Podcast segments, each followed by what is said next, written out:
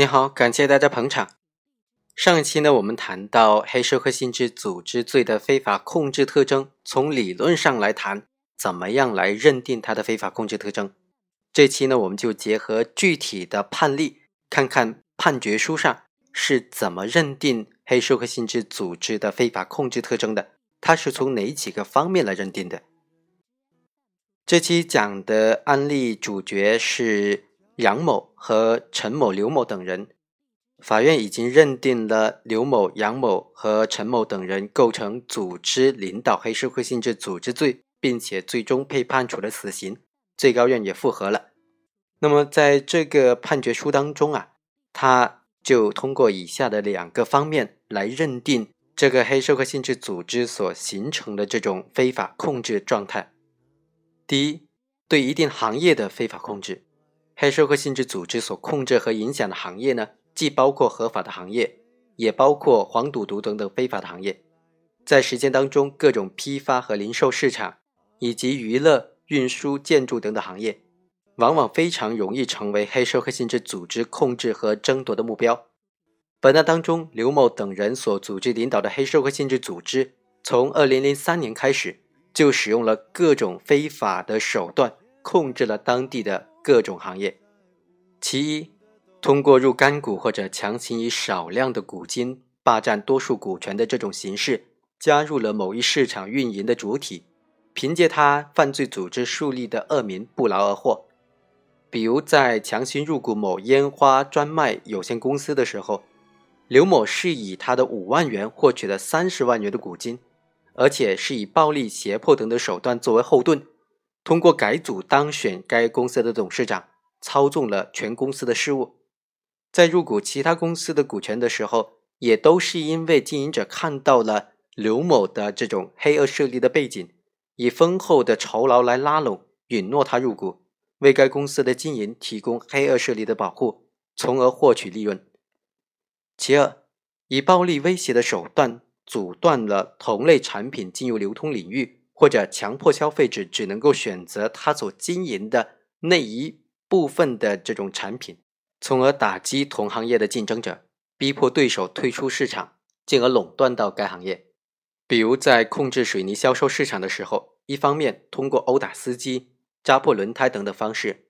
对外来的运送水泥的车辆进行拦截，使得外地的水泥根本就运不进来；另一方面，威胁各个经销商。要求他们只能够销售杨某等人这个公司品牌的水泥，从而使得他的水泥呢成为当地市场上唯一销售、消费者也唯一能购买到的水泥产品。其三，用组织成员成立稽查队或者看护队，非法的行使了政府相关执法部门维护市场秩序的权利，使得政府原职能部门的职能和威信严重的受损。在一定区域内或者一定行业内形成非法控制或者重大影响，是非法控制特征的一个具体的表述。非法控制和重大影响都是指黑社会性质组织对于经济社会生活的干预程度和影响力，两者之间呢是没有本质区别的，只是控制程度上的不同。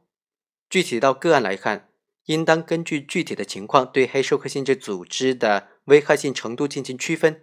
准确的认定个案是属于非法控制还是重大影响。具体到本案来说，刘某等人组织的这个黑社会性质组织啊，对该地的水泥销售市场、烟花爆竹的销售市场、生猪的屠宰市场等等行业的生产经营形成了垄断。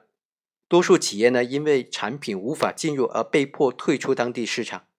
多数经营者因为无法销售其他的产品而放弃经营多年的这种代理权。还有很多上游的企业，因为根本就无法购买到质优价廉的原材料，以及原材料短缺不足等等，提高了经营的成本，蒙受了巨大的经济损失。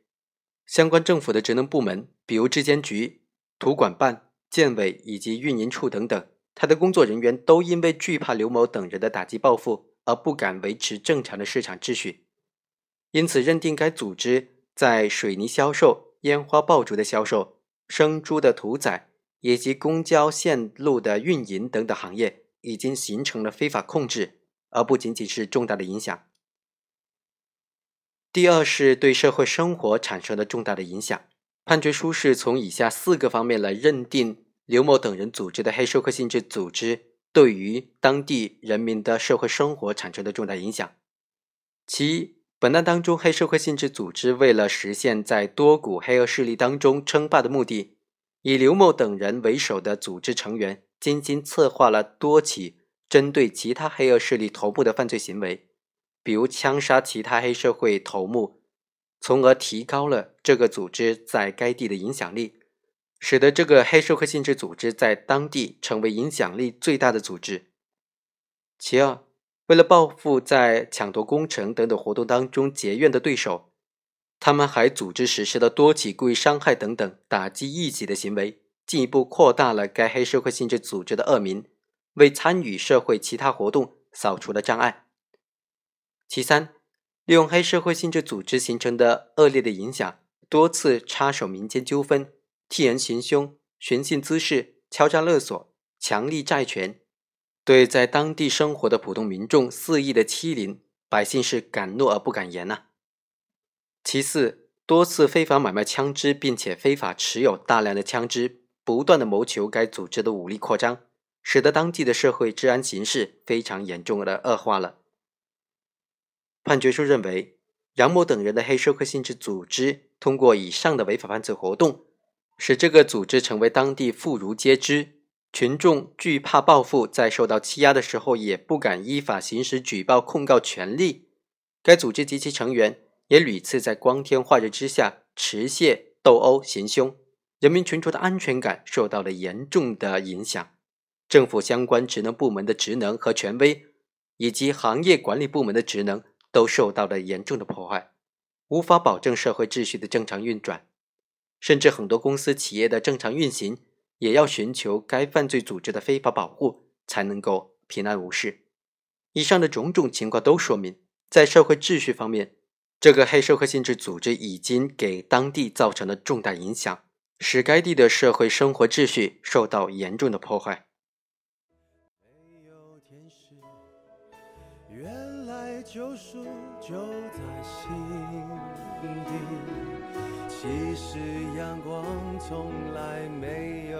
以上就是本期的全部内容，我们下期再会。